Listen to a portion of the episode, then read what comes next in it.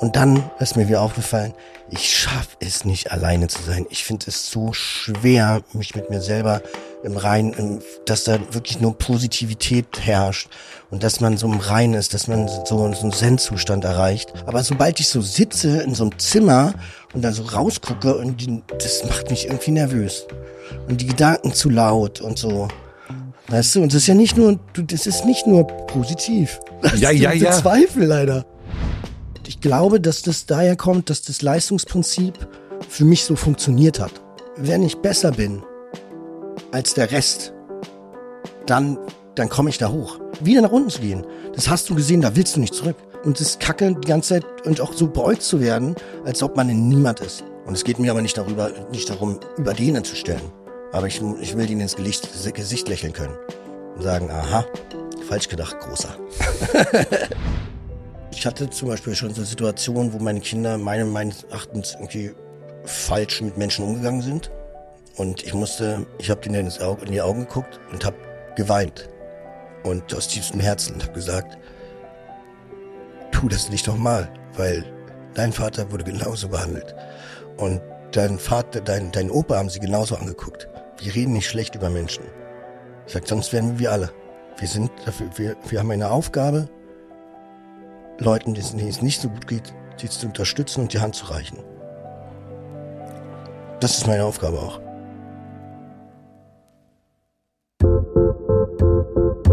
Willkommen im Hotel Matze, dem Interview-Podcast von Mit Vergnügen. Ich bin Matze Hiescher und ich treffe mich hier mit Menschen, die mich interessieren und versuche herauszufinden, wie die so ticken. Mein heutiger Gast ist Frederik Lau. Frederik Lau ist Schauspieler und seine Filmografie ist unendlich lang. Ich möchte euch auf jeden Fall empfehlen, Victoria, der Hauptmann, Generation beziehungsunfähig, die Welle vor Blocks und auch seinen neuen Film One for the Road zuschauen. Freddy ist zum zweiten Mal im Hotel Matze und ich freue mich sehr darüber. Wir reden sehr ausführlich über den Rausch und Frederiks neues Leben ohne den Rausch. Es geht um das Ego, es geht um Probleme mit dem Aufhören, es geht um Stoppschilder, es geht um den ewigen Leistungsdruck, um Frederiks Drang ganz nach oben zu kommen. Es geht um die Rolle, um seine Rolle als Vater, um eine nackte Faust im Wind und ganz, ganz viel mehr. Freddy ist jemand, der einen der mich auf jeden Fall immer wieder überrascht und auch in dieser Folge hat er mich überrascht. Zum Beispiel mit dieser kleinen Aussage, dass er sich vorstellen könnte, in die Politik zu gehen irgendwann einmal. Und einige andere Überraschungen gab es auch noch. Ich wünsche euch viel Vergnügen im Hotel Matze mit Frederik Lau. Meinst du, dass man entscheiden kann, wie viel Ego man hat? ich glaube, man muss sich ja auch Ego irgendwo erarbeiten. Ne? Das ist ja auch so ein Mechanismus. Das ist ja so, dass du dir ja so eine Wand arbeiten musst oder auch so deine Prinzipien, die vielleicht auch manchmal gar keine sind irgendwie, ähm, dass man sich da irgendwie so eine Barriere aufbaut oder selbst auch dann, ja, so ein Selbstschutz ist vielleicht auch Ego. Ich glaube, Ego ist größtenteils Selbstschutz. Ego ist aber natürlich auch extremst gefährlich. Also das mhm. Ego kann dich auch richtig auffressen. Ja, ja, also, du, das, das Problem ist ja auch Selbstschutz, das ist ja quasi ein selbst auferlegter Selbstschutz, ne? Also das heißt ja nichts mit richtig oder falsch zu tun. Ja, ja. Insofern, na klar, kannst du dich auffressen. Es macht dich, lässt sich zweifeln, es lässt, lässt dich auch fallen und, ähm, und natürlich auch, ähm, es macht dich unglaublich verletzlich, klar. Und hast du dir dein Ego, würdest du sagen, aufgebaut? Ich glaube, bei mir ist es ganz viel, kam dazu, dass ich dann der sein musste, der ich bin, ja. Also verstehst du?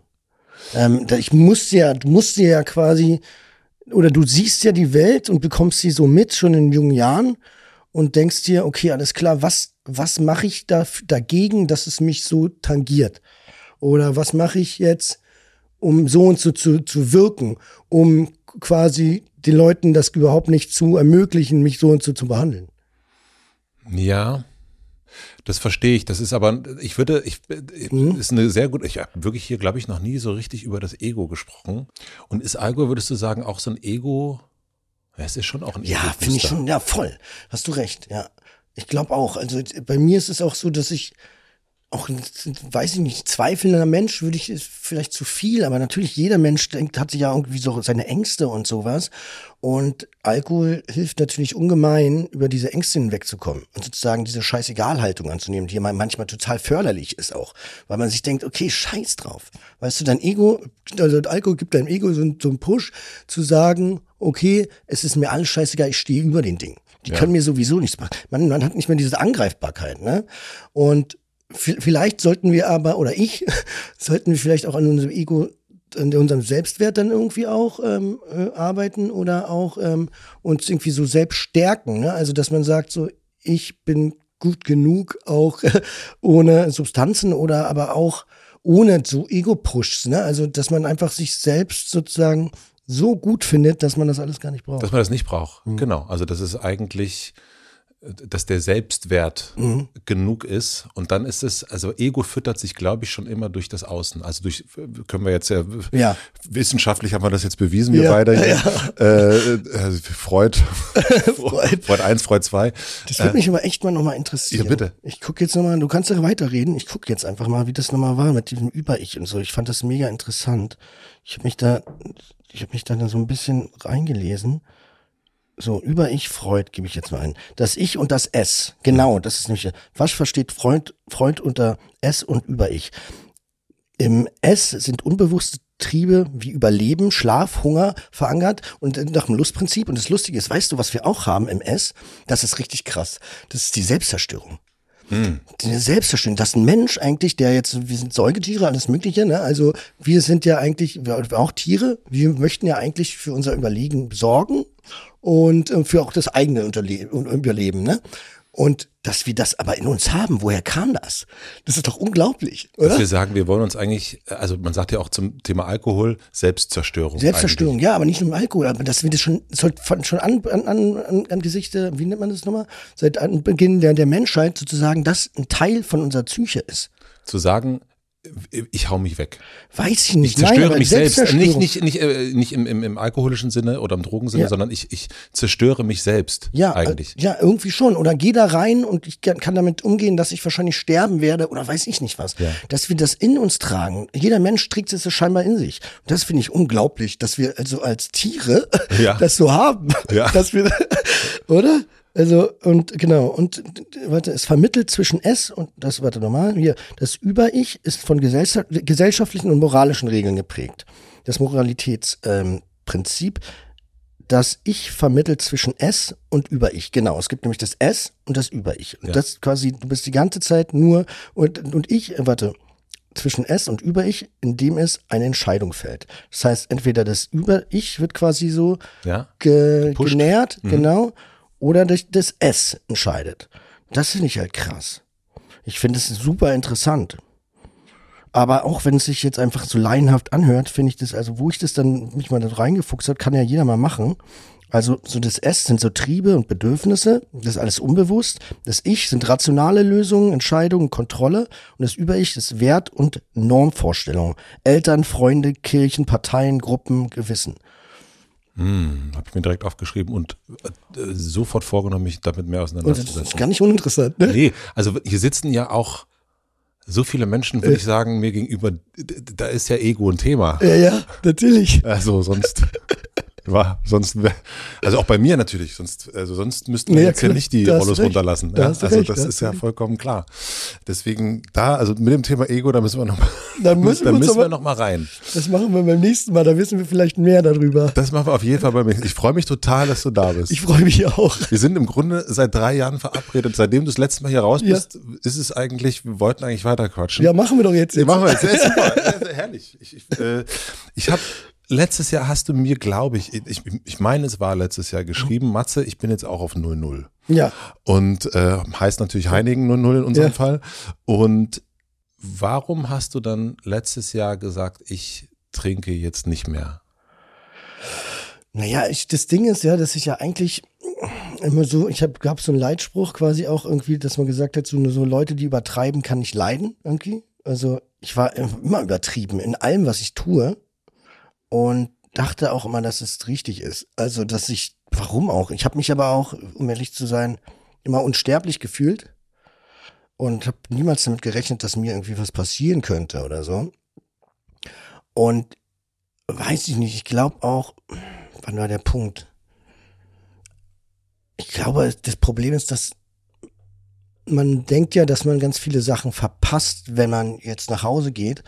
Aber ich glaube, man verpasst viel mehr, wenn man nicht nach Hause geht. Und darauf, da bin ich irgendwie hinter die, hinter die, auf die, auf die Schliche gekommen und habe mir das so gesagt, dass ich das jetzt anders machen möchte. Und ähm, wir haben ja jetzt gerade auch den Film gedreht, One for the Road, und da ist es ja auch so, da ist ein Leitspruch drinne, das, der heißt, es ist noch so, da gibt es noch so viel mehr. Ja. Da ist noch so viel mehr. Und irgendwie hat, wenn, wenn ich diesen, diesen Satz ausgesprochen habe, auch im Film, musste ich immer weinen. Ähm, weil es der so viel Wahrheit in sich trägt. Und ähm, ich glaube, ich habe mich dafür entschieden, dass meine Neugier, die wir auch alle in uns tragen und auch unsere, ja, unsere Abenteuerlust nicht durch Konsum und, und Alkohol genährt wird, sondern durch wahrscheinlich Klarheit und Kraft. Und das heißt, wenn du nur zu 50 Prozent anwesend bist, weil wenn du freitags losziehst, bist es dann Samstag und Sonntag ja auch irgendwie getötet. Das heißt, du tötest erstmal Zeit und du tötest auch ähm, Momente. Das heißt aber auch Empfindungen und, und Gefühl. Und insofern habe ich mich, habe ich das begriffen, dass ähm, das mir wichtiger ist. Also, dass es ehrlicher ist und auch nachhaltiger. Und ähm, dann gibt es natürlich auch, ich habe, glaube ich, schon früh begriffen, wo ich meine Kinder bekommen habe und meine, meine, meine Frau bei mir ist, dass ich Verantwortung für die übernehmen muss. Aber ich wusste nie, dass man für sich selbst über, Verantwortung übernehmen muss. Mir war das gar nicht bewusst. Also äh, ich wusste das nicht, dass man auch auf sich selber achten muss. Also ich dachte, also wie gesagt, das kam, kommt aber auch daher von diesem Denken, dass man unsterblich ist. Ähm, mir war das nicht klar, dass man das auch für sich selber machen muss nicht nur für andere. Weil ich aber, das hatten wir glaube ich schon besprochen, natürlich auch da immer die, dieses Selbstliebe, Selbstliebe, also habe ich mich selber gewundert, dass man sich ja selbst auch mögen darf so. Und ähm, genau, also ich glaube, daher kommt das irgendwie auch, dass ich das nicht verstanden habe, dass man sich um sich kümmern muss. Und ähm, für mich hat, weil alles hat mir immer Freude bereitet. Das heißt, Sport und sowas habe ich nie gemacht, aus dem Grund, weil ich mich körperlich fit halten möchte. Äh, das war mir scheißegal, weil es mir Spaß gemacht hat. Ne? Also alles, was ich gemacht habe, macht mir, macht mir Freude. Ne? Sonst hätte ich es ja nicht gemacht. Aber nie aus dem Grund zu sagen, okay, ich, ich, ich möchte mich jetzt gesund ernähren. Ja, auch nie gemacht.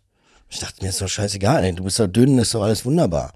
Ne? Und dann denkt man irgendwo drüber nach.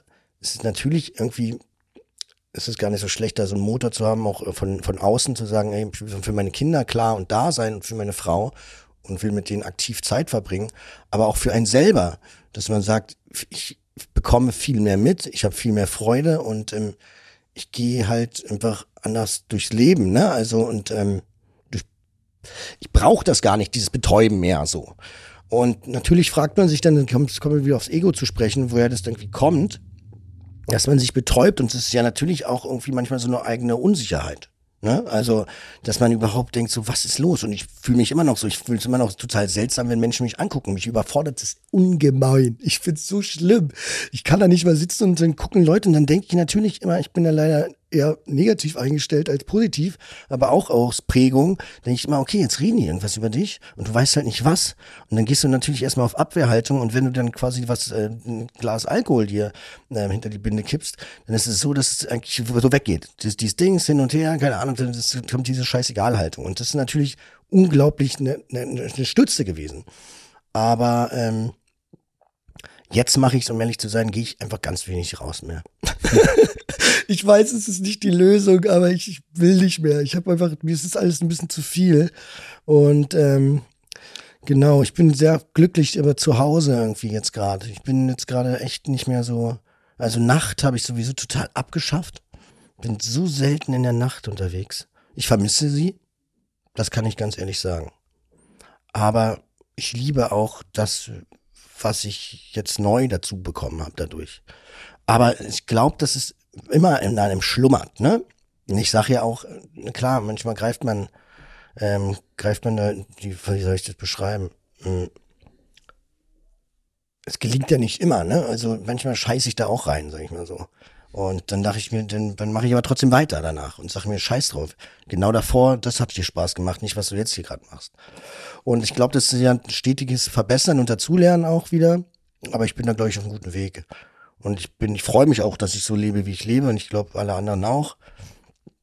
Ähm, ja, aber es, ich sage euch, es ist nicht einfach. Ist auch so, dass es auch Scheiße bauen war auch cool.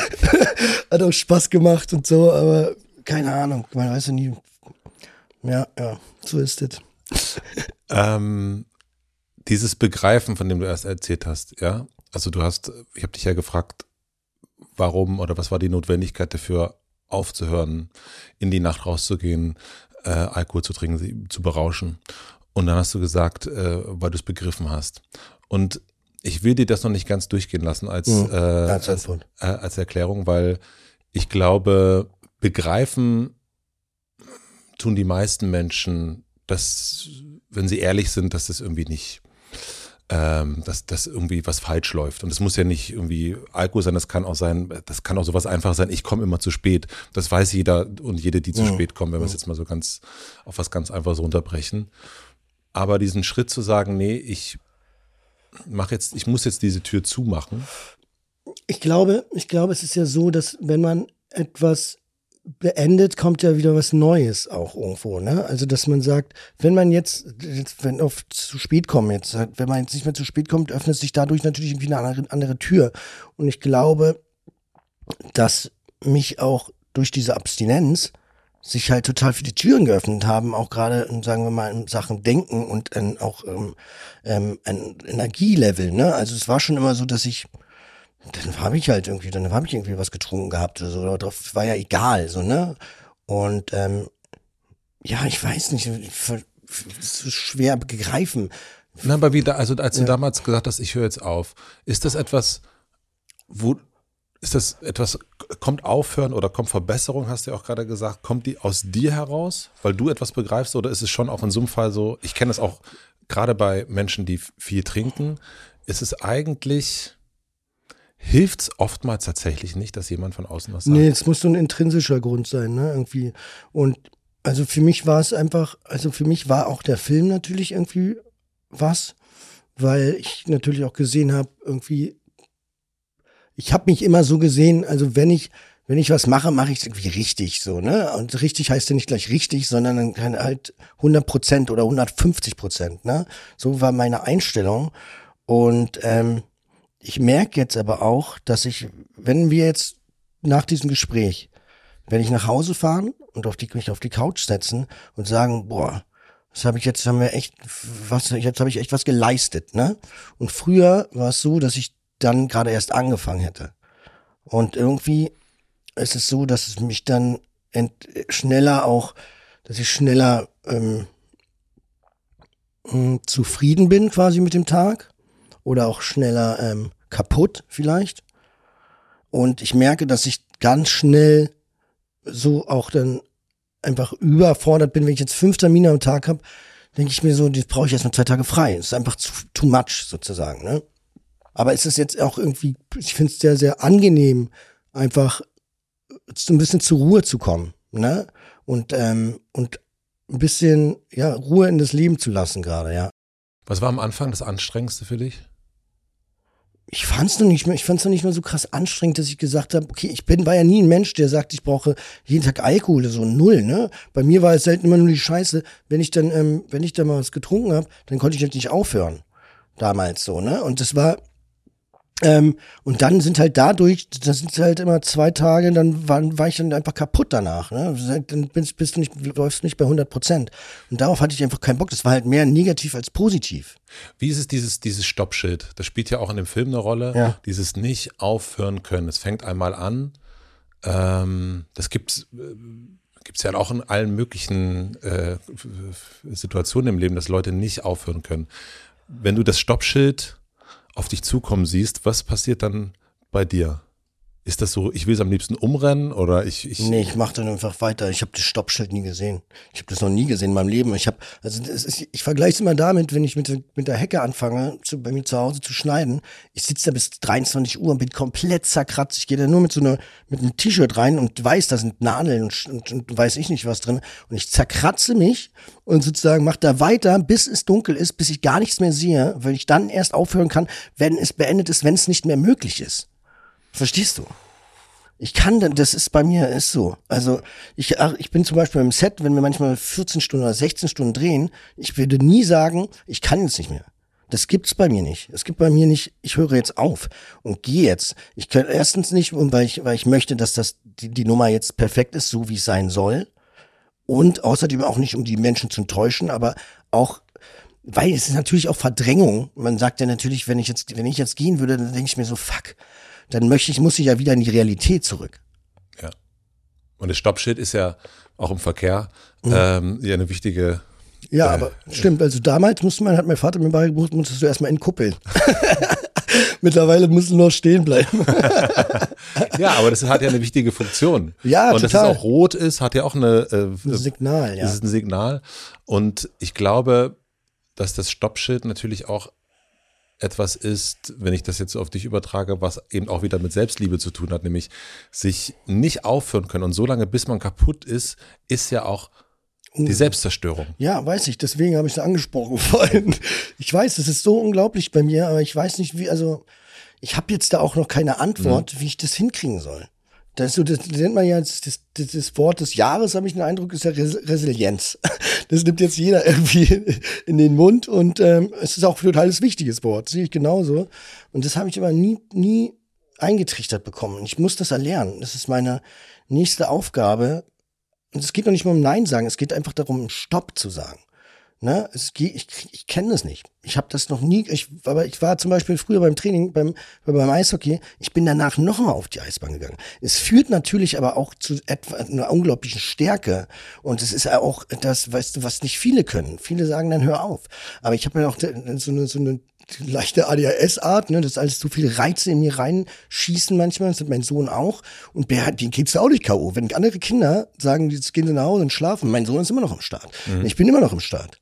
Ne? Also das ist so, das ist eine, das ist eine, eine Superpower, die wir haben, aber damit richtig umzugehen, das ist unglaublich schwer, weil wir stehen halt da und denken, wie ist jetzt zu Ende? Ist ja so wie, wie beim 90-Minuten-Spiel, ja beim Fußball. Ich würde würd mir wünschen, dass es noch drei, drei, vier Stunden weitergeht. Ja. Ja, Ende finde ich immer scheiße. Ja. Ich mag kein Ende, hast recht. Aber ich glaube, es geht ja gar nicht, dass, äh, dass du Stopp sagen musst, sondern dass du die Stoppschilder siehst überhaupt. Also eigentlich sagt ja der Körper sagt Stopp, das Fußballspiel sagt Stopp, ja. äh, ähm, die Kratzer in der, äh, in der Haut sagen mhm. Stopp. Und eigentlich geht es ja gar nicht darum, dass du dann sagen musst Stopp, sondern ja dass mir jemand Unterbewusstsein das sagt? Oder nee, dass du das hörst, hörst überhaupt. Ja. Dass du das Schild siehst, dass du äh, sozusagen, ah ja, hier ist ja eindeutig, ich blute, ja. ich bin total fertig. Ähm, das heißt wohl Stopp. Für mich ist es halt so, also da bin ich wahrscheinlich auch, ähm, wenn, wo, wie ich das so reflektiert habe, in so einem Leistungsding drinne. Mhm. Ne? Das habe ich auch letztes Mal schon gesagt, wo ich bei dir war, war so Leistung gleich Liebe. Und auch für mich selber. Also ich, ich verstehe, geliebt zu werden, wie gesagt, wenn ich Leistung bringe.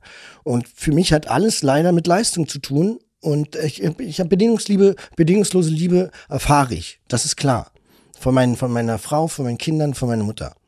Ähm, ich verstehe auch mittlerweile, dass ich geliebt werde und warum und so. Oder warum noch nicht mal, dass ich so geliebt werden kann, wie ich bin. Ich finde mich auch in Ordnung, ne? Ich finde mich echt okay. Ich finde guter Junge so. Aber da hast du vollkommen recht, dass, ich weiß nicht, also vielleicht die Zuhörer können mir vielleicht einen Tipp geben, wie ich das irgendwie auf die Reihe kriege, weil ich, für mich ist es auch was Positives, nicht aufzuhören. Weißt du, also ich, ich es ist beides. Es ist so ein, so ein zweischneidiges Schwert.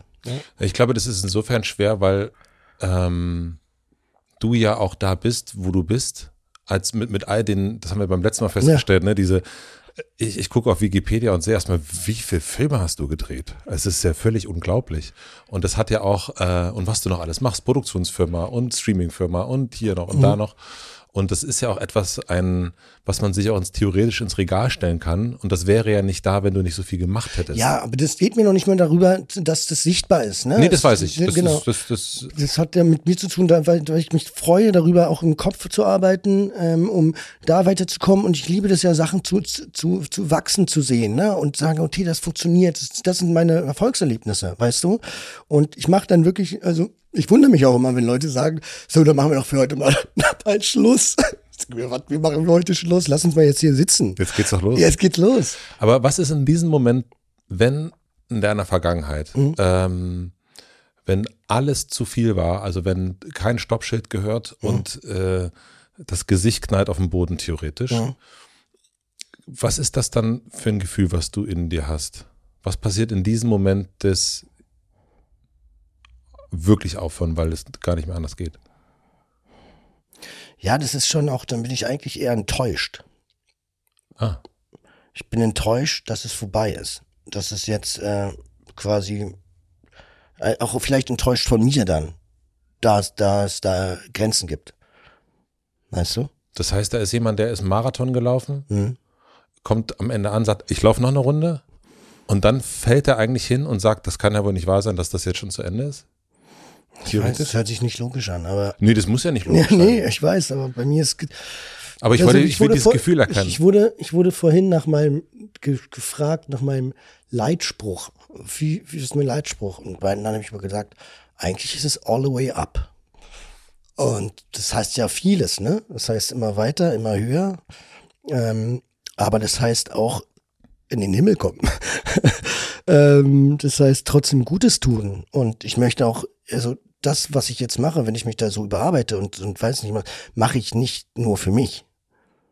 Ich ähm, habe, ich glaube, ganz vielen Menschen aber auch teilweise geholfen, ne? Also und habe die unterstützt und auch in, in diesen extremen Zuständen und habe den ähm, meine Hand gereicht und ähm, habe mit denen geweint und ähm, und habe den probiert ein Stück von mir den, sozusagen meiner Seele zu geben und zu sagen, du bist gut, mein Junge, so oder oder ich, ich bin für dich da. Es war, ich habe da vielleicht auch so ein, so ein, so ein Helferding, glaube ich, dass ich mich freue, wenn wenn ich auch was beitragen kann für etwas Schönes sozusagen. Und ich weiß, dass es manchmal aber auch nicht nachhaltig war. Und das hat mich dann traurig gemacht, weil ich dachte, jetzt haben die das bestimmt alles vergessen. äh, obwohl ich mir den so, obwohl ich so viel Zeit gewidmet habe. Und ähm, aber wie gesagt, ich, diese Leistung, die, die ist für mich, aber auch für andere. Also so, ich weiß nicht, es ist total schwer, da weiterzukommen und zu sagen, okay, ich weiß, wann es genug ist. Ich hoffe halt, und du hast, wir saßen, wir können ja mal erzählen, wir saßen, standen vorhin hier vor der, vor deinem Fenster und dann ging es um Testosteron dass es ja im Alter abnimmt und ähm, ähm, was man da machen kann. Und ich habe gesagt, ähm, dass ich mich da sehr drauf freue. ich freue mich da wirklich drauf. Ich finde es irgendwie ganz gut, vielleicht dann auch vom Körper ein Zeichen zu bekommen, irgendwie da ist jetzt mal wenig, weniger los. Ich bin schon sehr getrieben immer noch, muss ich sagen. Aber es gehört auch irgendwie zu mir. Aber ich möchte natürlich, ich, deswegen, ich, ich gucke, ich war ja auf Ayurveda-Kur sogar. Und ich sag dir, was? Du warst auf Ayurveda-Kur, Ayurveda ja. Ich war auf Ayurveda-Kur in Sri Lanka. Also, es überrascht mich. Ja, glaube ich, ja, es würde viele überraschen. Ähm, das ist ja mal das Gute. Bei mir ist manchmal, glaubt man das nicht, was ich alles so mache.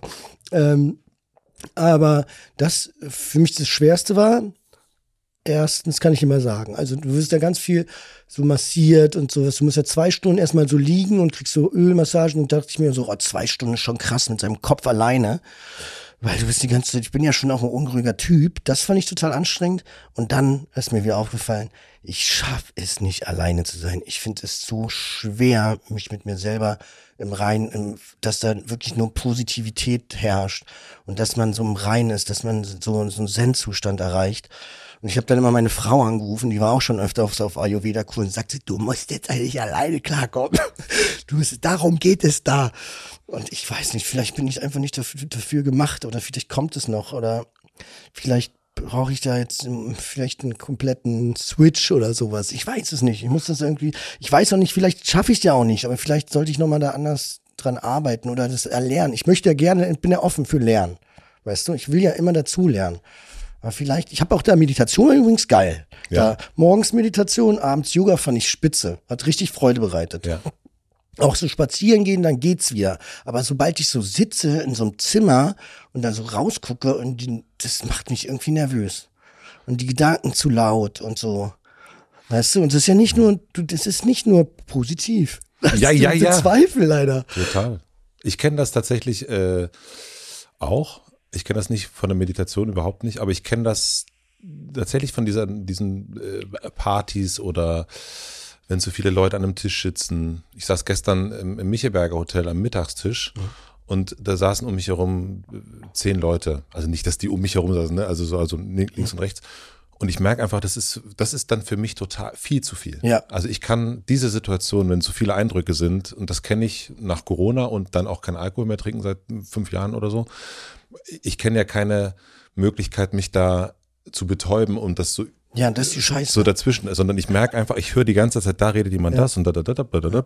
Und das kenne ich, also mir ist es eher, wenn ich alleine im Raum bin, mega gut. Aber wenn ganz viele sind, da wird's mir zu viel. Ich kenne es eher andersrum. Ja, also zu viel ist mir dann auch reizend bei Fluten, weil ich dann auch genauso wie du immer alles höre. Aber so, so ein Partner Mhm.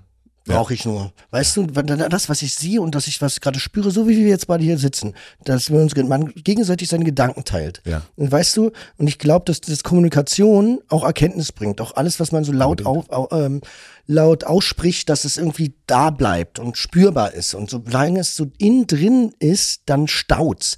Ich habe jetzt angefangen auch, lustigerweise, weil ich war eigentlich da nie Fan von, so Sachen aufzuschreiben, um mich zu entlasten. Das heißt, sagen so Termine oder das, was mich gerade irgendwie ein bisschen ähm, innerlich unruhig irgendwie stimmt, sozusagen aufzuschreiben und danach so wegzustreichen. Und ich dachte aber immer, weil ich noch das, weil ich das irgendwie so gelehrt habe, wer schreibt, der bleibt. Und dann habe ich das aber falsch interpretiert. Dann habe ich das so gedacht, ich mir, wenn ich es jetzt aufschreibe, dann ist es ja für immer da. Ja. Aber es ist ja wirklich, es ist ja, jetzt verstehe ich vielleicht auch den Schriftsteller ein bisschen mehr. Der, das ist ja auch Therapie. Der schreibt das sich von seiner Seele. Und ich habe das immer falsch, falsch eingenordet. Ich wusste das nicht, dass das funktioniert. Und das habe ich jetzt angefangen. Das hilft ganz gut. Und das Wegstreichen danach sozusagen, das habe ich geschafft.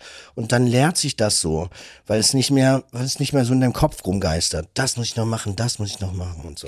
Ich habe ähm, mir, ich hebe meine Notizbücher auf seit Jahren. Also dieser, dieser Tagesplan, wo die Sachen draufstehen, die man so abstreicht, ähm, weil ich dann auch sehe, ah, guck mal, vor einem Jahr hast du noch das gemacht, da war das so dein tägliches Brot oder wie auch immer. Und jetzt machst du das. Und dass ich, ähm, weil diese ganzen digitalen Sachen, die es gibt, dann ist das ja weg.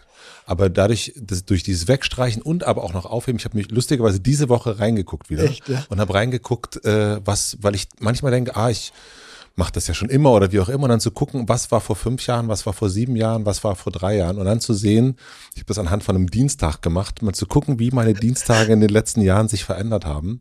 Und auch zu sehen, ah ja, und das, das habe ich geschafft und man, wenn man dann alles sieht, was man alles so schon geschafft hat, das ist ja Wahnsinn, krass, ne? das ist total krass. Ja. Und das andere ist tatsächlich dieses äh, wirklich äh, Journaling. Also diesen einmal am Tag hinsetzen und einfach aufschreiben und äh, den ganzen auch mutig sein, äh, den, den ganzen Scheiß, der da so Ja. drin ist, äh, aufzuschreiben. Ja, wie gesagt, damit habe ich angefangen und ähm, finde ich interessant, was du da sagst, ähm, dass du dir das nochmal angeguckt hast. Ja. Ich glaube halt auch, wir schaffen ja unglaublich viele, ne? Also es ist ja, wenn wir ehrlich sind, ist es ja eigentlich ein, ein- also schon auch ein Kampf, das Leben. ne? Also auch positiv und sowas, macht total viel Freude, aber es sind ja so viele Probleme, vor denen wir immer gestellt werden, dann das, dann das und das zu bewältigen. Natürlich, davon leben wir auch über, von diesen Bewältigungen, ne? Und dann, das macht, das pusht mein Ego oder sagen wir mal, macht mich dann entspannter, wenn ich sage, habe ich erledigt, habe ich geschafft. Ja. Großartig. Jetzt, dann fällt wirklich so ein, so ein, so ein Stein vom Herzen, ne? Jedes Mal. Und aber das ist dann ganz gut, wenn man sich das nochmal vor, vor Augen hält. So. Und, und ähm, da hast du recht. Finde ich ganz gut. Machst du das wirklich? Schreibst du auch so also Journaling, das heißt auch so tagebuchmäßig oder schreibst du auch? Ja. Ja, es ist manchmal wirklich, es ist so dieses, wenn ich jetzt so ganz blöd, ich weiß nicht, was ich jetzt schreiben soll oder so, dann schreibe ich wirklich auf, was ist gestern passiert. Ähm, oder aber auch ja, ich habe irgendwie ein Thema, wo ich jetzt gerade nicht weiß, was ich darüber denken soll oder ähm, ein, Problem mit jemandem oder kann oder manchmal ist es auch äh, ein Gast kommt und ich mache mir Gedanken über den Gast, der hierher kommt mhm. und schreibe dann erstmal so auf und dann merke ich, ach guck mal, das ist interessant an der und dem und so weiter und das, mhm. äh, also mir hilft das total so alles wie so rauszulassen, wie so das, das Badewasser, das, das, äh, das dann irgendwie ist dann weg und dann ähm, ich lese es auch ganz selten nochmal durch. Ich, ich, ich muss auch zugeben, dass ich meine Schrift Schlecht nicht so gut lesen kann. Ja, das ist ja nicht schlimm. Das ist ja nicht schlimm, aber es ja. ist halt raus. Und es geht ja. auch nicht darum, das festzuhalten für, keine Ahnung, die Nachwelt nee, oder die nee. Kinder, sondern eigentlich, äh, das ist irgendwie, es ist, ich finde, Aufschreiben ist tatsächlich in in den Dialog mit sich selbst gehen. Ja, hast du recht, ja. Das hatte ich, wie gesagt, davor nicht so äh, begriffen. Und es ist gar nicht, es, es, es, hilft mir auf jeden Fall. Es hilft mir auf jeden Fall. Und das, ja, nochmal einfach so aufzuzeigen, was man jetzt irgendwie geschafft und erledigt hat und dass man auch irgendwie weiterkommt. Ja. Ne? Und es ist auch genau, also dieses Abstreichen finde ich eben auch und dann auch nochmal sehen, das haben wir, das haben wir ja gemacht. Und das ist jetzt auch, es ist auch erledigt. Ich, man ja, hat das ja, jetzt voll. auch gemacht. Ja, ja genau. Ähm, bist du in eine Therapie gegangen? Ich bin schon, ich bin, gehe zur Therapie. Das macht mir auch total viel Freude. Also ich bin, äh, wenn ich in eine Therapie gehe, ist es so, dass ich jedes Mal, das sage ich auch jeden, der fragte, warum ich zur Therapie gehe, ich sage, ich bin noch nie mit keinem Lächeln rausgegangen. Also ich kam immer mit Erkenntnis raus. Ich quatsche dann so vor mir hin, serviere ein bisschen wie bei dir hier. Ja. und dann komme ich, das liebe ich ja auch so, muss ich dir noch mal ein Kompliment machen, so bei dir. Ich sag, man kommt immer und auf Erkenntnisse, du bist ja auch ein unglaublich kluger Kerl. Und es ist so, dass du dann rausgehst und sagst, so gut, dass man drüber geredet hat. Und, ja, Finde ich auch. Und äh, genau, und insofern bin ich da total auf viele Sachen, die, die, ich, die ich einfach ansprechen möchte. Und das ist ja auch so ein innerlicher Dialog, den ich nach außen trage mit Therapie. Und mir macht es total viel Freude. Und ich bin mit meinem Therapeut mittlerweile total befreundet auch. Ich habe den jetzt eingeladen jetzt zur Premiere, der kam vorbei, weil ich habe mich super darüber gefreut, dass der da war. Und ähm, der versteht mich auch, der versteht mich gut. Und der hat immer, bei mir ist es so, der hat so gute praktische Ansätze. Er sagt so, probieren Sie, letztes Mal dann, und letztes Mal schon länger her, hat er gesagt, äh, Sie sind ja dann immer so mürrisch oder sagen wir mal so skeptisch Menschen gegenüber. Probieren Sie da, die alle mal anzulächeln. Ich sag so, ich sag jetzt nicht den Namen. Du hast ja was Therapie, von ich sag, ich sag, hören Sie mal zu. Ich wohne hier in Berlin, mir die Kerl auf die, alle anlächeln, krieg auf die Schnauze. Und ich sagte, das läuft hier nicht so. Die können hier nicht alle anlächeln. Ähm, aber manchmal hat er wirklich gute Ideen, die ich dann probiere umzusetzen. Und bei mir ist es, glaube ich, das Ding, äh, was ich jetzt auch dazu gelernt habe, nicht immer alles so persönlich zu nehmen. Ich bin dann, dann denke ich immer darüber nach, warum jemand das so betont hat oder das so gesagt hat, wo es denn herkommt. Und, und, und dann manchmal, das, das hilft nämlich total bei Therapie, dass, dass dann jemand kommt und sagt, haben Sie es schon mal so gesehen? Und man denkt ja, man ist schon alles abgelaufen. man alle, alle schon durch Theorien, so war deswegen oder vielleicht aus dem Grund oder vielleicht so. Und dann kommt mein Therapeut und sagt mir, haben Sie das schon mal so gedacht? Ich so, musste so lachen gesagt, noch nie, noch nie darüber so nachgedacht. Könnte natürlich auch sein. Man denkt ja, man ist schon so irgendwie, man ist ja ganz, nicht ganz dumm und geht irgendwie alle, alle Wege schon mal ab, warum es, warum es dazu kommen konnte oder warum das oder das und ja. so und so ist. Und dann kommt halt, dann ist jemand Außenstehendes manchmal gar nicht so schlecht. Gib mir mal ein Beispiel, ein, ein Erleuchtungsbeispiel was du hattest, wo du gesagt hast, das habe ich so noch nie gesehen und ähm, hm, aber ich bin schon oft ich abgelaufen. Überlege, ich überlege gerade. Ähm, was das damals war, das war, das war schon länger her, wo ich so gelacht habe. Ähm, ah, was war denn das? Also ein Erleuchtungsbeispiel ist es so, dass ich zum Beispiel, ich habe meinen Sohn, mit meinen Mittleren, mit denen, also wir sind so, so Patt und Patterchen kann man sagen, ne? Wir sind doch ziemlich ähnlich und so. Ich liebe ihn über alles. So ein cooler Typ. Habe ich mir, ich hab mir so einen Sohn immer gewünscht. Voller Action, voller Freude, hebelig, so ein Hümmel im Arsch die ganze Zeit. Wirklich so ein, so ein Minimi von mir. Und dann ist es natürlich so, dass wenn er, wenn der dann nicht auf mich hört oder das und das oder das passiert, ich sag so, was machst du denn da? Und dann ist so ein Diskurs, dann wird er mir frech und ich ihm zurück frech. Ich sag so, was ist mit dir? Hast mal ein bisschen Respekt vor deinem Vater? Und dann, und dann nehme ich das da und dann sag ich zu meiner Frau, sag ich zu ihm, sag ich zu ihm, rede du mit ihm, ich habe keine Lust mehr. Ich habe keine Lust mehr. So, und, äh, und dass ich das immer, mein Sohn, das ist das Tolle an meinem Sohn, muss ich sagen. Mein Sohn ist zu allen Menschen gleich. Mein Sohn ist in der Schule zu den Lehrern gleich. Und der hat es nie so gehabt wie, jetzt muss ich mich aber benehmen. Das ist ja, und ich dachte mir so, fuck ey. Ich sag ihm, hab ihm immer gesagt, weißt du, was das Wichtigste ist? Du kannst schon Scheiße bauen, aber lass dich nicht erwischen, Junge. Lass dich erwischen.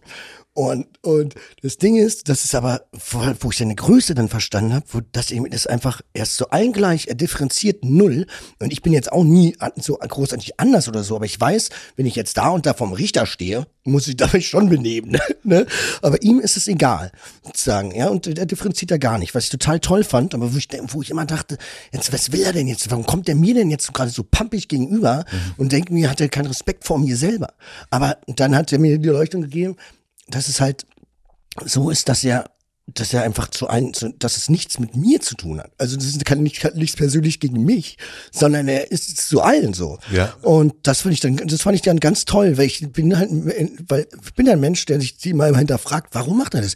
Ich war jetzt so groß, wir haben jetzt gerade drei großartige Tage hinter, hinter uns, waren gerade im Urlaub, wir nur wir beide, war mega cool und jetzt eine Stunde später, kaum ist Mama da, kommt der, fällt er mir in den Rücken oder was? Ja. Weißt du? Und dann, dann äh, wunder, bin ich echt enttäuscht, traurig fast schon, ne? Und dann das zu, zu, zu verstehen, dass das überhaupt nichts mit dir zu tun. Und das ist auch wieder Ego, ne? Man denkt ja immer, es geht um einen selber. Ja.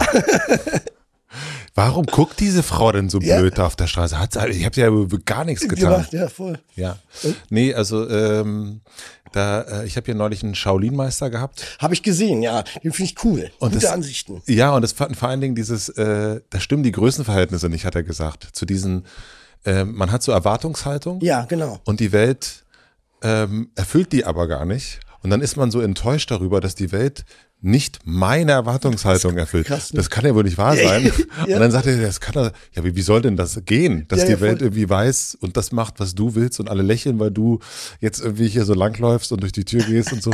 Ja, es ist. Äh, ja, und vor allem, weil die haben ja gerade auch ihr eigenes Thema da am anderen Tisch, ne? Und man denkt, man bezieht sich das dann gleich auf sich, weil man in den Raum tritt, und die gucken einen halt so an. Man weiß ja gar nicht, was die gerade, woher die gerade kommen. Weiß man ja nicht. Man bezieht es aber trotzdem auf sich. Ganz schlimm eigentlich, ganz, ganz traurig. Das aber, aber auf jeden Fall, ja, das ist schon irgendwie seltsam, ne? Ja, so ist das. Und kannst du das jetzt also jetzt hast du das ja auch begriffen. Ich habe es begriffen. Ich habe es halt, ich habe schon damals lustigerweise begriffen, also äh, äh, in der Warte, dass ich am Anfang immer enttäuscht war von Drehbüchern, dass sie nicht so, was die Drehorte nicht so aussahen wie in meiner Fantasie. Ja. Und dann war es immer so, war ich total enttäuscht, weil ich dachte mir so, kacke, Mann, meine Fantasie sah es ja viel geiler aus. Und deswegen ist ja manchmal lesen, die Bücher lesen viel besser als den Film gucken, weil natürlich deine Fantasie nochmal ganz woanders ist, ne? Ja. Und viel größer und toller und bunter und weiß ich nicht was. Und jede, jede Gedanken sind ja, das ist ja das, das schönes Lied und die, die, die, die Gedanken sind frei. Und das halt irgendwie das zu akzeptieren, dass jeder anders denkt und dass, und dass man nicht davon ausgeht, dass andere Menschen genau das jetzt so sehen wie du. Ja. Und ähm, ja, das ist schon, das ist, das, das ist Erkenntnis schon auch, weil es schon mir, bei mir auch gegeben, aber es ist natürlich auch manchmal, es stößt mich manchmal schon noch vorm Kopf, wenn ich so sehe, wenn, also auch wie Menschen mit, mit Menschen manchmal umgehen, finde ich es halt einfach nicht richtig und sage dann auch was, weil ich es einfach nicht nachvollziehbar finde, dass man so mit Menschen umgeht und manchmal sind die, meinen die das aber überhaupt nicht böse, sie sagen halt so, ja, gib mir mit ganzen Salz und so. Und die anderen, die, die, die, die Kellner oder sowas, nehmen das auch gar nicht böse auf, aber ich fühle mich in diesem Moment total gestört von dieser Szenerie, weil ich denke, man kann nicht so mit den Menschen umgehen. Ja. Ne? Also ich denke dann immer so, Vorsicht, du kannst nicht diesen Menschen jetzt so und so behandeln, obwohl es gar nicht seine Intention war von dem Gegenüber von mir. Und ich, ja, keine Ahnung, ich bin da immer sehr vorsichtig und auch, ich möchte da auch Menschen dann auch nicht irgendwie vor den Kopf stoßen. Ich möchte aber auch nicht, dass mir vor den Kopf gestoßen wird und äh, mache mir da so meinen Kopf dazu. Du hast erst gesagt, dass ähm dass du Blödsinn gemacht hast oder dass da auch viel Blödsinn passiert. Und du hast auch gerade gesagt, wenn man vor dem Richter steht, da bin ich natürlich sofort neugierig geworden. Äh, was, was machst du für, was, was, was ist das für ein Blödsinn? Ja, Blödsinn, man hat das gemacht, was man macht, ne? Also, was soll ich dazu sagen? Also, früher, also was du sagen kannst, bitte. Was du sagen, ja, nee, also früher, wir waren halt unterwegs, haben vielleicht haben wir waren, waren Graffiti gemalt und da wurden dann halt auch so Jungs so eine Schlägerei verwickelt. Da war ich wirklich jünger, ne? Aber hat auch dann immer Spaß gemacht. War Was, was reizt dich am Verbotenen? Also es gibt ja irgendwas. Weil ich nicht, weil ich nicht einsehe, dass mir irgendjemand beschreibt oder be, be, auferlegt, was ich zu tun und was zu lassen habe. Ich finde, also ich bin, deswegen bin ich da auch total anti-Obrigkeit, weil ich finde es unglaublich, dass uns auf wirklich von oben herab ges ähm, gesagt wird, was, was richtig und falsch ist. Und ich finde das, finde ich unglaublich, dass man einem Menschen sagt, was richtig und falsch ist. Also das ist ja, ist, man geht ja davon aus, dass, dass der Menschen mit, mit Menschen vernünftig umgeht und sowas, ne? Aber wirklich, dass die Obrigkeit uns, uns quasi sozusagen fast schon so besitzt irgendwie auf eine Art und, und Regeln irgendwie ähm, und, und, und ein Rechtssystem da irgendwie drängt, finde ich teilweise unglaublich. Also ich finde es unglaublich, dass wir uns das mit uns machen lassen. finde ich krass. Also ich verstehe schon, also wenn würden alle Menschen so funktionieren und sagen, okay, wir sind zwischenmenschlich, wir sind menschlich in Ordnung und auch Nächstenliebe und whatever. Klar, es ist nicht jeder Mensch so, aber die wurden ja auch irgendwann dazu gemacht, dass die nicht so sind, wie sie sind. Ne? Die, äh, einer hat halt, Ja. einer wurde mal halt irgendwie so ähm, so geknechtet quasi, so dass er dass er das dann weitergegeben hat zu seinem Kind und weiter und weiter und weiter, ne? Und ja, alle so ein Produkt in der Vergangenheit irgendwie, ne? Und und aber trotzdem, das ich, ich verstehe schon, dass es irgendwie so Regeln geben muss oder so. Nee, eigentlich verstehe ich es nicht. Aber ich glaube, dass sich dass das irgendwie selbst irgendwie selbst äh, vieles selbsterklärend ist, gerade im menschlichen Umgang miteinander. Also wenn jeder äh, sollte die so behandeln, wie man selbst behandelt werden will. So ganz einfach, ist ganz, ganz einfach. Aber zu sagen, du darfst nicht da, das mach- darfst du nicht, du darfst da nicht über den Zaun klettern, du darfst nicht da. Warum, warum darf ich nicht über Zaune, Zäune gehen? Also wir, wir sind doch auch in einer Gesellschaft, wo wir gesagt haben, wir haben die Mauern eingerissen. Und das haben wir doch alle als richtig erklärt, oder? Und als und, und, und jetzt wird halt wird hier trotzdem gesagt, okay, zum Beispiel, ich, ich sag jetzt mal ein Beispiel, da, da, tickten meine Frau und ich komplett anders. Wir waren letztens an einer, an einer, Krumm, nee, an einer Krummelanke bin ich mal einen anderen Eingang gegangen als sonst und dann gibt es so einen kleinen Zaun, da kann man rübersteigen und dann hat man da so seine Ruhe und kann man sich so einen Schatten da hinsetzen, es war Sommer und meine Frau hat sich geweigert, über diesen Zaun zu steigen. Und ich hab so, das ist, das ist dein Ernst. Du bist mit mir frei und du traust dich nicht. darin. Ich halte mich an Regeln. Und dann habe ich gesagt, weil du aus Bayern kommst und ich aus Berlin, war sie richtig sauer, hat mich stehen lassen, ist mit dem Auto weggefahren. War ein richtig schöner Nachmittag dann War an der super. Ich habe mich so drauf gefreut, aber es ging, dann wurde diese Barriere hat zu einem Streit geführt. Ja. Und ich denke mir, es ist ein See, es ist ein öffentlicher See. Ne, Es ist nicht so, dass die, dass die, die, die, äh, die, die Leute gehen ja auch mit der Natur, eigentlich sollte man gut mit umgehen. Und es ist ja nicht alles voller Müll. So, ich merke, die Entwicklung ist ja schon so, dass man drauf aufpasst. Ne? Und aber dann zu sagen, so dieser öffentliche See, der uns Berlinern gehört oder uns der ganzen Welt, den ganzen Menschen, die sollen ihn auch nutzen. Warum soll dann, warum soll dann ein scheiß Zaun da feuerschen? Das war früher, wo ich jung war, war ich das auch kein Zauner. Auf einmal ist ein Zaun da. Aber ich möchte da nicht Stelle, wo da, wo ich früher halt auch war.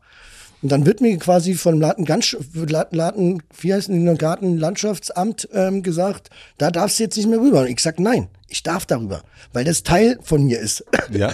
ja, ist doch so. Also ich lasse mir das nicht verbieten. Und also ich verstehe natürlich hier nicht auf Baustellen raufgehen, weil die, weil Kinder da wehtun können und sich wehtun können. Verstehe ich ja auch und sowas. Und du gehst ja nicht auf privates Grundstück, um da irgendwie Kacke zu bauen oder sowas. Ne? Aber ich finde trotzdem, dass uns nicht alles, wir dürfen uns nicht alles verbieten lassen. Also wir dürfen, wir sollten, das ist ja, Berlin ist ja prädestiniert dafür, irgendwie tanzen auf der Straße, Musik machen, zu singen, zu, zu, zu tanzen. Und ich finde das enorm wichtig und, und also das uns nehmen zu lassen, finde ich halt, wäre wär halt eine Katastrophe. Auch, auch, auch Leute, die, ähm, die jetzt hier nach Kreuzberg gezogen sind und sagen, okay, denen ist deren zu, denen zu laut. Aber was denken die denn? Was denken die, wie es früher war? Ich, erzähle jetzt mal eine lustige Geschichte. Jetzt hör zu. Ich war auf einer Ausstellungseröffnung in Mitte. Und weißt du, wer aus dem Fenster geschrien hat, dass es leiser werden soll? Jetzt kommt's. Blixer Bargeld. Nein. Das musst du dir mir vorstellen. Dixer Der, Barkert von Einstation Ja, Neubauten. Neubauten. Der, Der- ja wirklich alles Ja. äh, äh, durchgetreten hat, was genau, der hat sich beschwert über die Lautstärke. Da dachte ich mir so, jetzt ist es vorbei. Jetzt ist es vorbei. Der hat sich beschwert von oben. Und was hast du gesagt? Blixer? Ich habe ihn, ich hab ihn nicht gleich erkannt. Ich dachte, ich habe über nachgedacht, wer war das denn? Und ich dachte mir, wenn der uns sogar sagt, jetzt sollen wir ruhig sein, dann ist es vielleicht auch dann der, das mangelnde Testosteron. schon, Im Alter. Aber das ist schon krass, oder? Also dann, wo ich denke, wow, wow. Ja. ja. Ist auf jeden Fall jetzt der Grund, äh, sofort in meinem Kopf, äh, die, die äh, in meinem äh, inneren, äh, im inneren Notizbuch steht jetzt Blixer Bargen zu Termatze einladen und Voll, fragen, fragen. Äh, was eigentlich los ist. Was ist eigentlich los? Was ist eigentlich los? Mhm.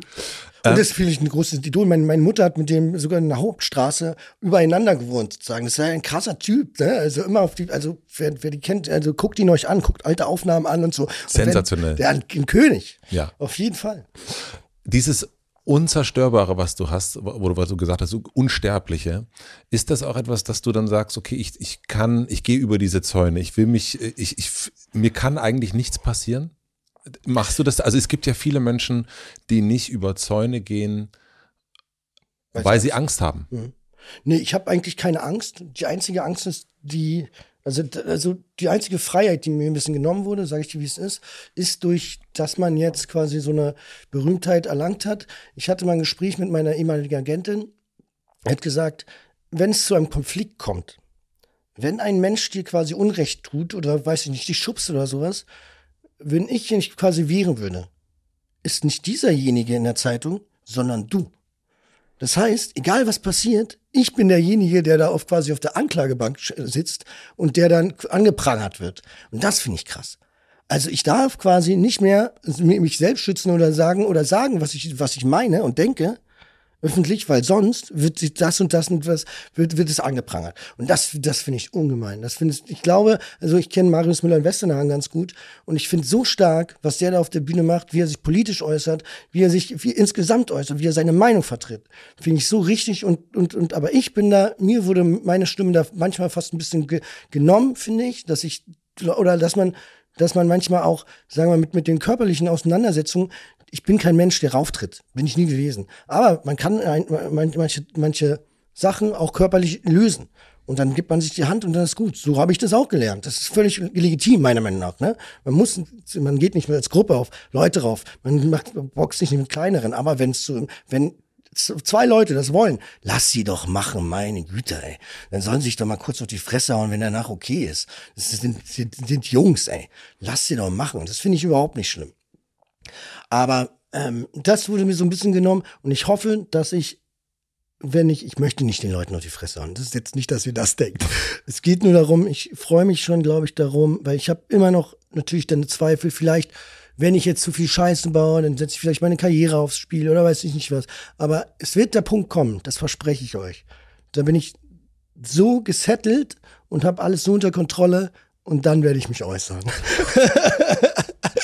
Und wenn ich alle, alles, für mich alles gerade Grundschuld, wenn ich sage, mein Leben ist so stabil und ich brauche nichts mehr, ich muss, muss nichts mehr erreichen, dann werde ich mich äußern und dann kann ich, weil ich glaube ich, wieder auf meinen Maul aufreißen. Also das Mikrofon bleibt dann an, ja. Ja, ja das kann's auch, kann, kann ja auch gerne sein. Aber ich glaube, man muss auch erstmal, glaube ich, auch eine, vielleicht eine Weisheit erlangen, wie die auch Marius Müller-Western hat. Man muss auch irgendwie, um auch sich komplett dahinter zu stehen und zu sagen, das ist dazu darf ich mich äußern oder diese oder bereits Sachen bereist haben, sich wirklich mit Sachen beschäftigt haben, nicht so Halbwissen wie wir jetzt über das EU quasi, sondern sich dann zu positionieren. Ich glaube, mit Halbwissen darf man niemals vorangehen und ich glaube, wenn man wächst, wenn man älter wird, irgendwann erlangt man, glaube ich, äh, Weisheit, um um urteilen auch zu dürfen, um ähm, ja, um ähm, quasi mit der nackten äh, Faust im Wind auch äh, nach vorne zu preschen. Was versprichst du dir davon? Ähm, Diskurs. Ich muss, bin, ich war nie, bin nicht der Meinung, dass ich, dass meine Meinung die richtige ist oder dass ich glaube, dass es viele Wahrheiten gibt und alles Mögliche. Aber was wir verlernt haben, ist, den, ist der Diskurs. Und ich finde es legitim, wenn ich mit jemandem da sitze und der hat eine andere Meinung, der hat eine andere Meinung. Weil die kommt woher. Die soll er mir nur einfach sagen, woher die kommt und dann begreife ich sie. Ich sage, ah, okay, interessant, du siehst es so, weil du es so erlebt hast. So funktioniert's ja. Ne? Und meine Meinung ist die, weil ich das so sehe. Und aber wir müssen doch nicht, wir können uns ja die Hände reichen und sagen, okay, ich verstehe dich. Ich, das ist nachvollziehbar für mich. Und das heißt aber nicht, meine Aufgabe ist nicht, dich zu korrigieren und zu sagen, nein, meine Meinung ist die richtige. Wer bin ich denn? Aber trotzdem kann man, kann man ja sagen, das und das und das, so sehe ich das. Aber heutzutage darfst du nicht mehr sagen, so sehe ich das. Habe ich den Eindruck. Und welcher Feststellung oder welchem Erlebnis folgt dieser Eindruck? Ja, wenn man sich einfach mal so, also wenn man sich jetzt mal so die, sagen wir mal, die ganzen Runden der, wenn man sich mal Markus Lanz anguckt oder weiß, weiß ich nicht was, der lässt ja sowieso mal keinen zum Wort kommen und, ähm, und dann geht's halt nur so ein Gehacke. Immer nur, nein, nein, nein, nee, sie haben aber und weiß ich nicht was. Ohne das einfach mal so da, also lass es doch so, so stehen. Lass es doch so stehen und lass es dir erklären, wie es zu, dein, zu, zu deinem Gedankengang kommt. Warum wird es nicht anerkannt, dass jeder eine andere Meinung hat? Das ist doch völlig legitim.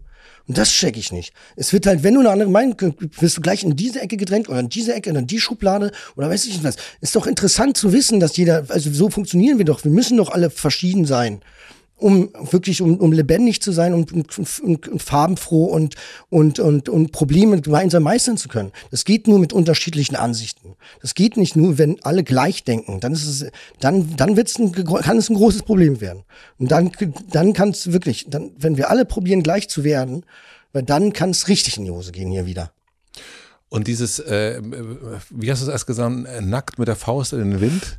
Mit der nackten Faust im Wind. Mit der, äh, mit der nackten Faust oder auch nackt mit der Faust. auch so. Auch eigentlich noch schöner.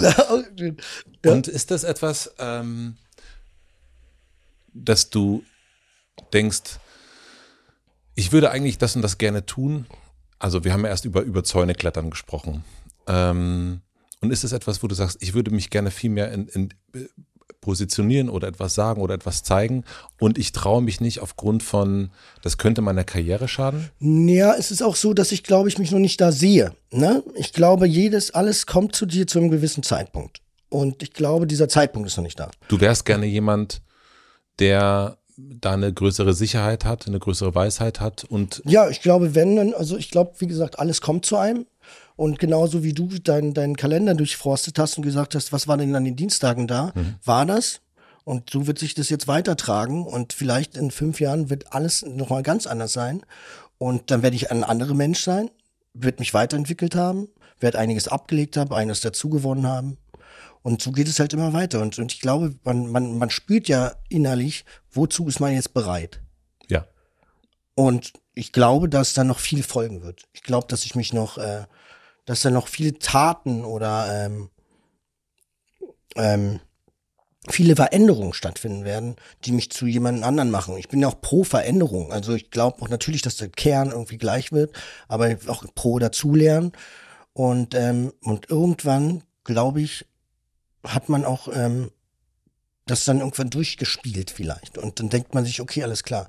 Das habe ich jetzt erfahren in dieser, in, in meinem langen Leben. Das ist ja auch ein Ziel, lang zu leben, finde ich.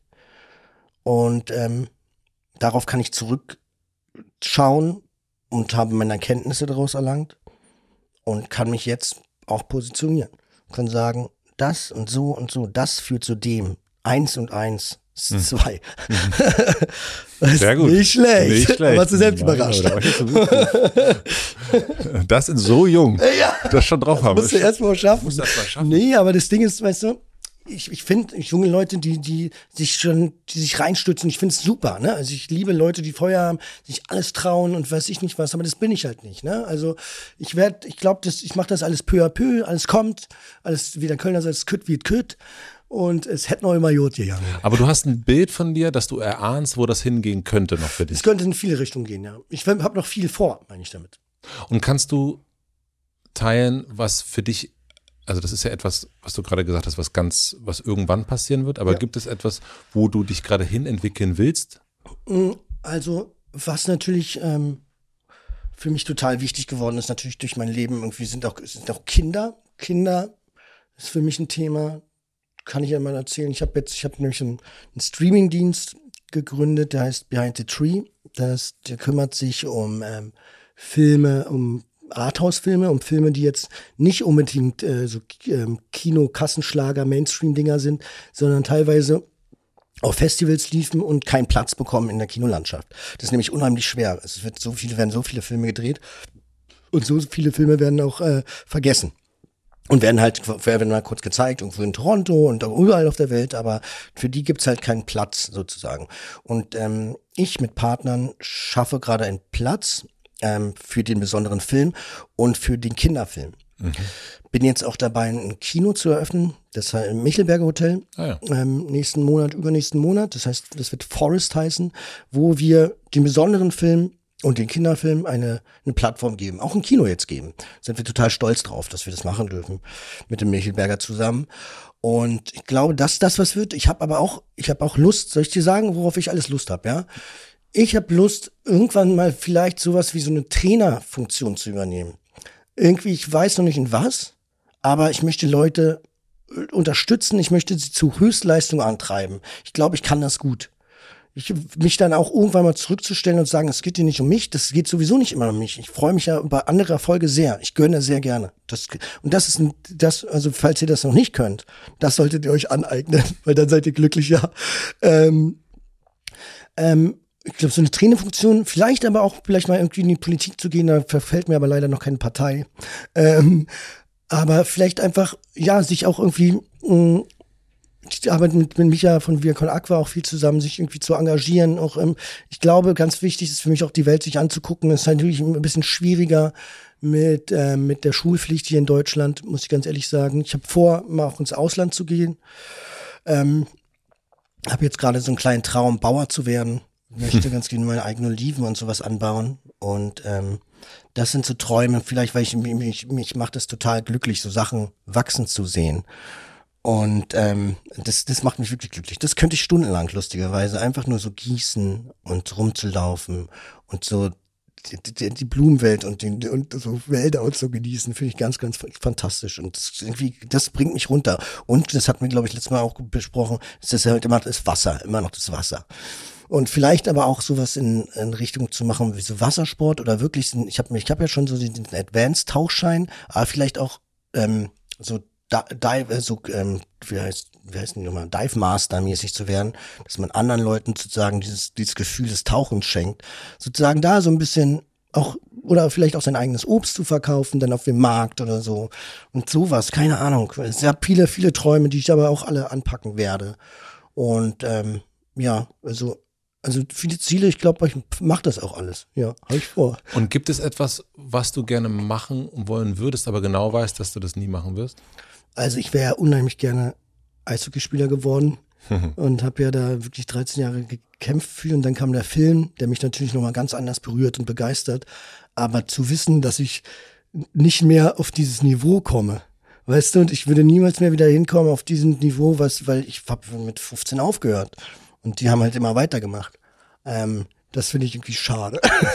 da nicht auf diesen Leistungsstand mehr hinzukommen, habe ich mich jetzt fast schon mit, ähm, ich bin zwar noch gut auf dem Eis, aber das war schon auch mal cool, so, so, so Turniere zu bestreiten. Vielleicht machen sie es aber auch so, dass man wieder, also ich, hab, mache ja so Tennis auch und da ist mir vielleicht mal wieder so einer Mannschaft irgendwo beizutreten. Mhm. Weil ich war schon immer so Mannschaftsspieler, das merke ich auch beim Film. Ich komme mit Menschen unheimlich gut klar, mit denen ich zusammenarbeite an einem gemeinsamen Ziel.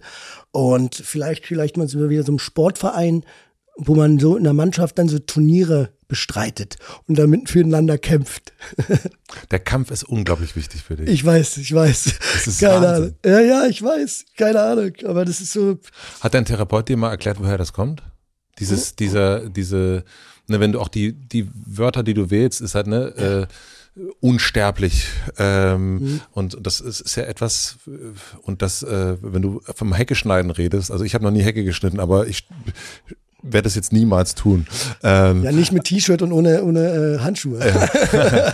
Aber woher dieser Kampfgeist kommt? Ich glaube, es kommt daher, dass wenn du von unten kommst, dass du nur durch Leistung nach oben kommst.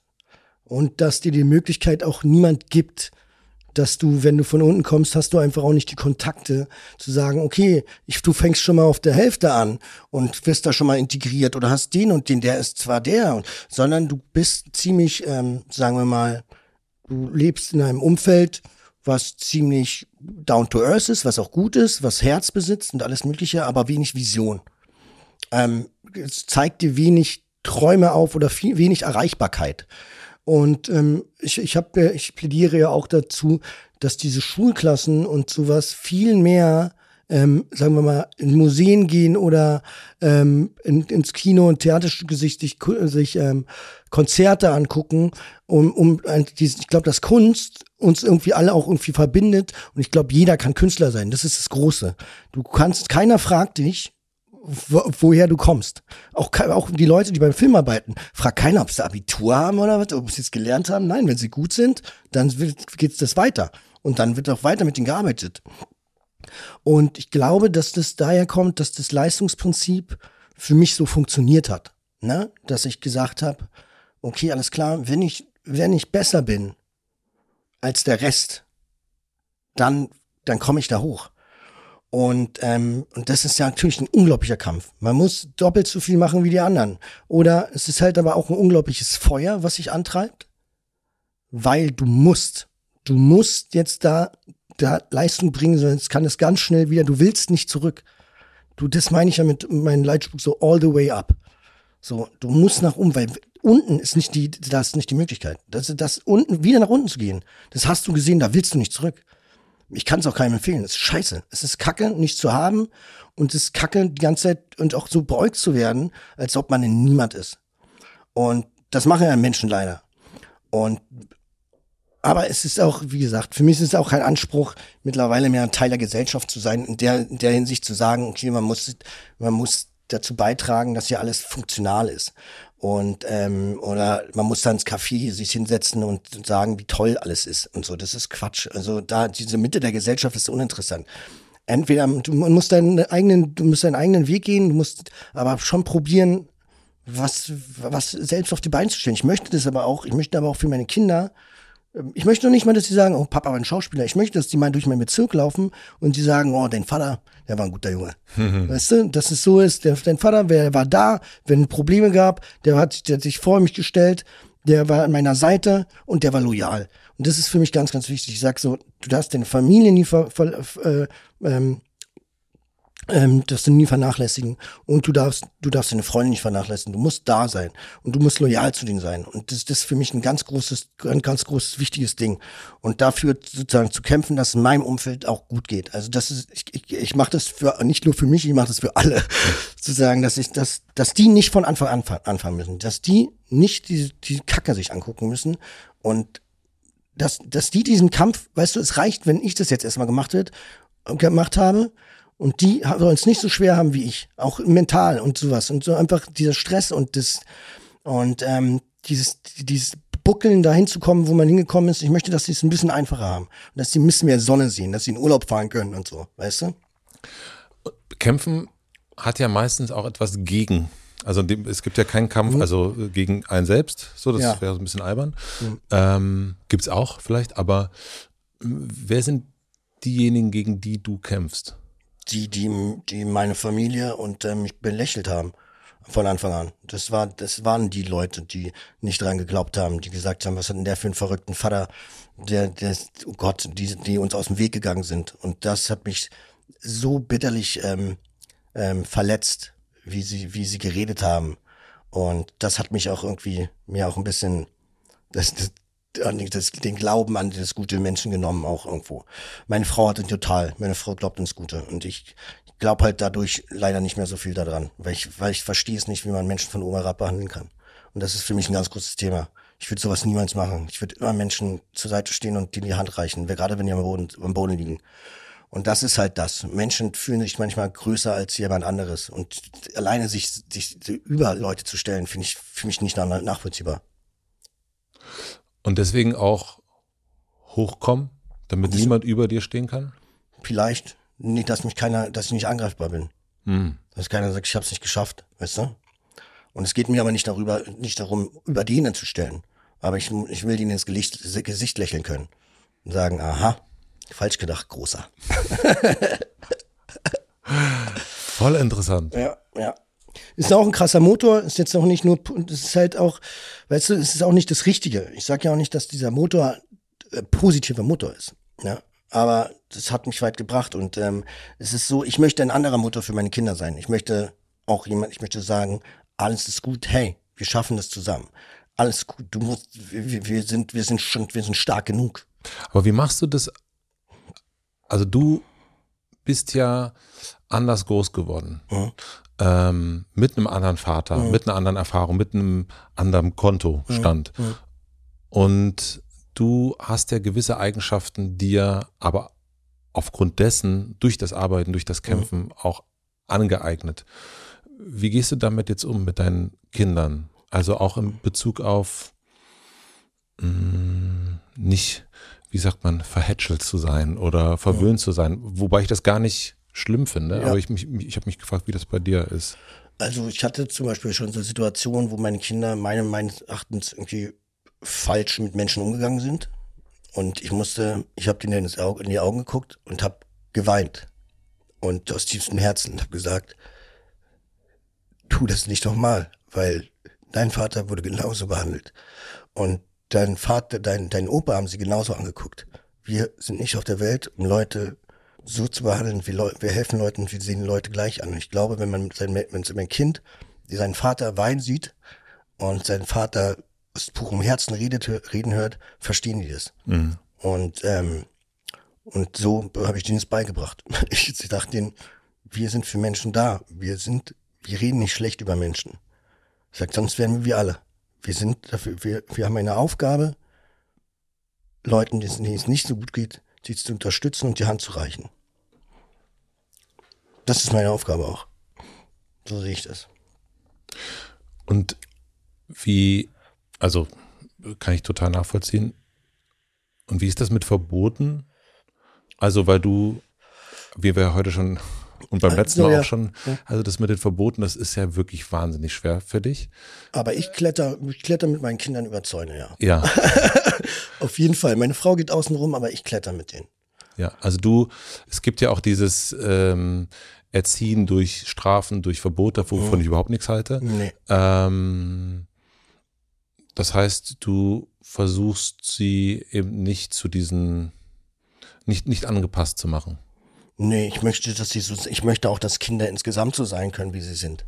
Ich finde es also genauso wie, wie ich Menschen toll finde, dass die anders sind. Also auch wenn jemand aneckt und aber solange er ehrlich ist, solange er so ist, wie er ist, finde ich es doch toll. Also, weißt du, klar, wir haben alle so eine Macke. Also, alle haben da irgendwie einen Schuss. Weißt du, manche sind sozial kompatibler, manche nicht, aber ich mag auch Autisten. Ich finde die super. Also, weißt du, was ich meine? Ich, und jeder ist ja irgendwie so in seinem kleinen, gerade auch Künstler, auch wenn du DJs dir anguckst, die haben alle auch einen Hau, sind, weißt du, in ihrer kleinen Welt. Finde ich wunderbar. Weißt du, und sie haben es aber gefunden. Und ich glaube, dass man jeden Menschen, auch jedem Kind, das, was vielleicht ein bisschen sonderbar erscheint oder whatever, da wird's was geben, was die großartig können. Und das müssen sie finden. Und wenn man alles schon verbietet, dann können, haben die gar nicht die Möglichkeit, das vielleicht mal rauszufinden. Ja, voll. Ja. ja, das ist mir beim letzten Mal, als wir hier noch äh, nach der Aufnahme saßen, auch aufgefallen, dass du, es kam unser Nachbar äh, vorbei und äh, dass du sofort, ähm, du bist auf jeden Fall sofort ins Gespräch gegangen. Ja. Und ähm, was gar nicht so viele machen. Also, ja, es, es aber ich, ich unterscheide nicht. Ich finde gerade auch Jungs, die, die gerade deine Nachbarn, die hier vorbeikommen, sagen, guten Tag, was macht ihr hier? So, ja, wir sitzen gerade hier, haben gerade gequatscht, weißt du? Ja. Und ich finde gerade auch so, man muss sie auch mit ins Blut ziehen. Das, das ist aber auch ein Moment, worüber sie sich freuen. Weißt du, und das finde ich ja auch geil, wenn sich ein Mensch freut darüber, mal ganz kurz hier, das hier mitzuquatschen und mit, mit äh, uns in der Runde zu stehen, ist doch geil. Ja, voll. Oder? äh, beim letzten Mal war nur das Witzige, dass du dann enttäuscht warst, dass er nicht mit dir jetzt trinken wollte. Ach so. ja, siehst du. Wie ist das? Äh, ich möchte noch einmal auf den Rausch zurückkommen. Ja. Ähm, weil das war bei mir am Anfang, also ich war nie der große äh, äh, Supertrinker.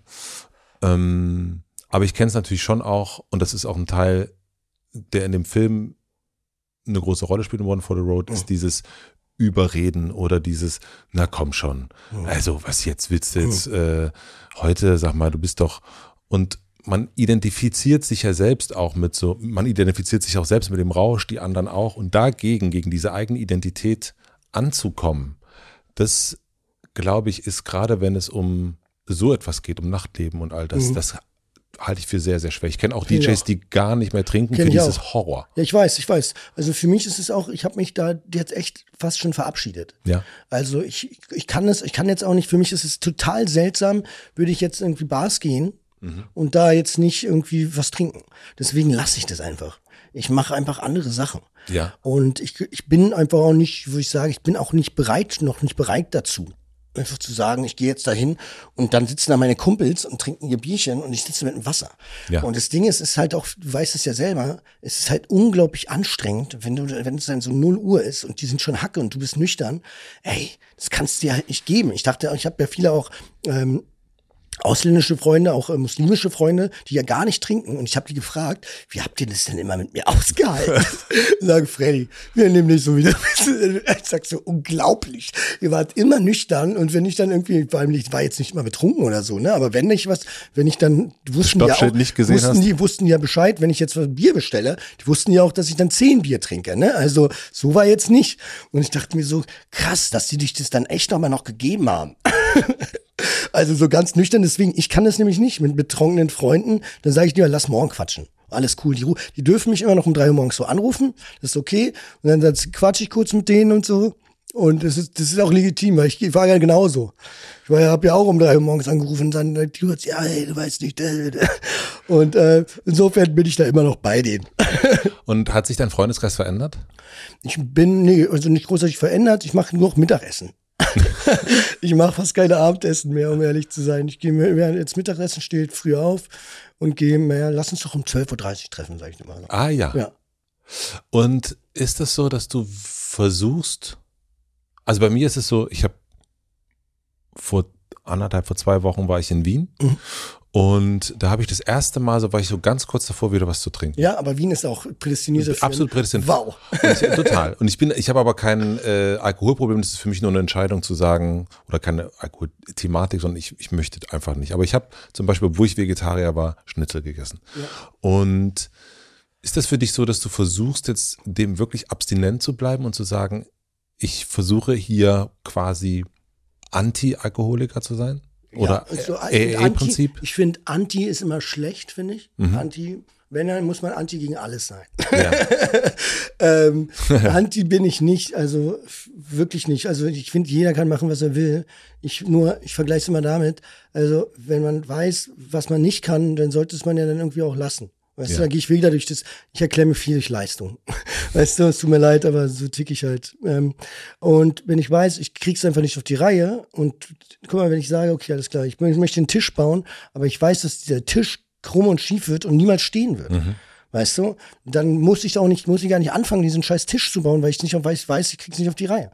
Und da muss man halt einfach die Entscheidung treffen zu sagen, nee, ich will's nicht mehr. Ich will auch nicht mal probieren, diesen scheiß Tisch zu bauen, weil ich schaff's nicht. Und das zu, äh, das dann irgendwann mal zu checken, das ist ein Weg. Weißt du? Und dann aber auch zu sagen, fuck, lass es doch einfach. Was willst du? Du verpasst nichts, ne? Also, und sie sagen, also, das ist ja unser, bei Born for the Road, der Film, ist ja unser Credo, wie gesagt, da ist noch so viel mehr. Und ich finde, das ist fast ein Tattoo wert. Und weil ich sehe das genauso, da ist noch so viel mehr. Und ich, wenn du nüchtern bist, dann ist da noch so viel mehr. Und du musst natürlich nicht in die in diese Szenerie eintauchen, wo du jetzt mit 100 Leuten am Tisch sitzt, weil da ist nicht mehr so viel mehr. Das ist für mich Reizüberflutung. Aber mit der wirklich mit den, den wichtigen Menschen in deinem Leben oder alleine, wenn man es irgendwann kann, einfach rauszugehen und die Welt sozusagen irgendwie auch in sich äh, in sich zu kehren, ja. Und wenn ich dich jetzt treffen würde in einem halben Jahr Ja. oder ähm, oder irgendjemand anders trifft dich Mhm. oder nee, wir treffen uns. Ja. Wir kennen uns ja ein bisschen und ähm, und ich sehe, würde dich sehen ähm, auf, auf der Straße und ich sehe, oh, die Stoppschilder, die sieht er jetzt nicht mehr gerade. ja. Was würdest du dir wünschen? Das Ding ist, ich würde mir schon wünschen, dass du mir sagen würdest, geh nach Hause. Aber das Ding ist, das hat noch niemand geschafft. Es hat noch niemand geschafft, mir damals zu sagen, geh nach Hause. Ich habe das immer für mich, ich, ich konnte, das ist, äh, mir konnte noch nie irgendjemand was sagen. Außer natürlich, also ich lasse mir was sagen, das ist klar, aber das kann nicht in einem, das war nie möglich in einem Zustand des, ähm, dem alkoholisierten Zustand. Dann ähm, hat das für mich keine Rolle mehr gespielt. Also insofern wird es schwer, was du da sagen kannst. Du kannst mich, du kannst, weißt du, was du machen musst?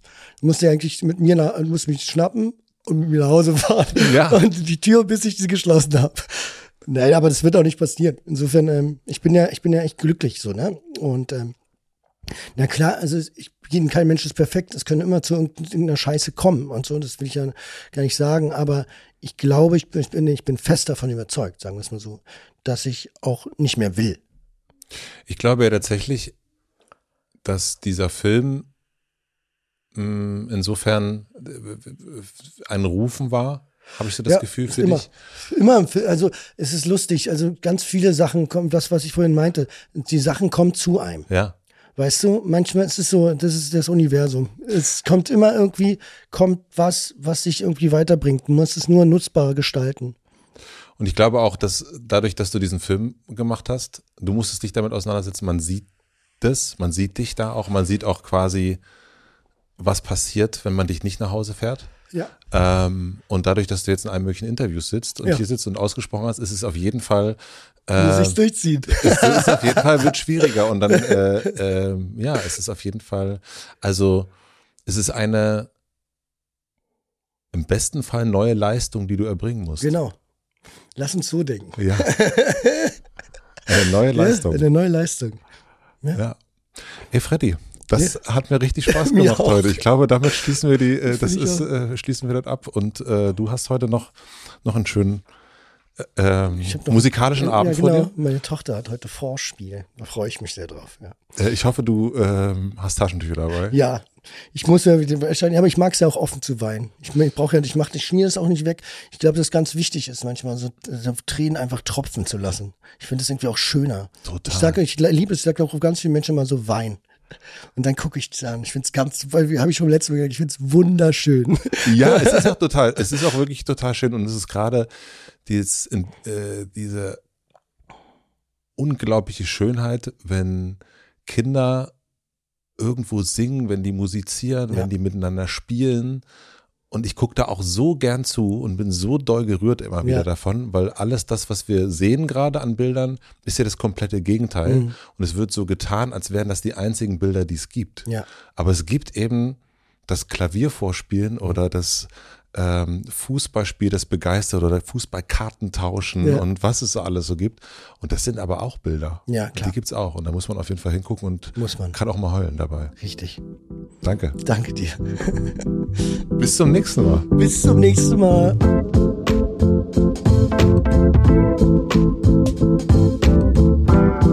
Das war Frederik Lau. Vielen, vielen herzlichen Dank fürs Zuschauen und auch Zuhören.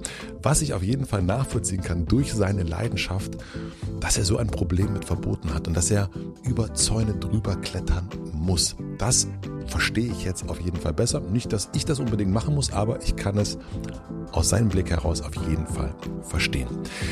Ich kann euch den Film One for the Road nur sehr ans Herz legen, denn dieser Film zeigt wirklich sehr eindrücklich, was passiert, wenn man die Stoppschilder, die einem das Leben auch entgegenstellt, nicht achtet. One for the Road jetzt überall im Kino. Und ich möchte mich herzlich bedanken bei Lena Rocholl für die redaktionelle Unterstützung, bei Maximilian Frisch für den Mix und den Schnitt und bei Jan Köppen und Andy Finz für die Musik. Und wenn ihr Lust habt, noch eine weitere Folge zu hören, dann kann ich euch natürlich die Folge mit Frederik Lau empfehlen. Die erste Folge, die wir aufgenommen haben. Ich wünsche euch noch einen schönen Tag, eine gute Nacht, auf bald. Euer Matze. Thank you.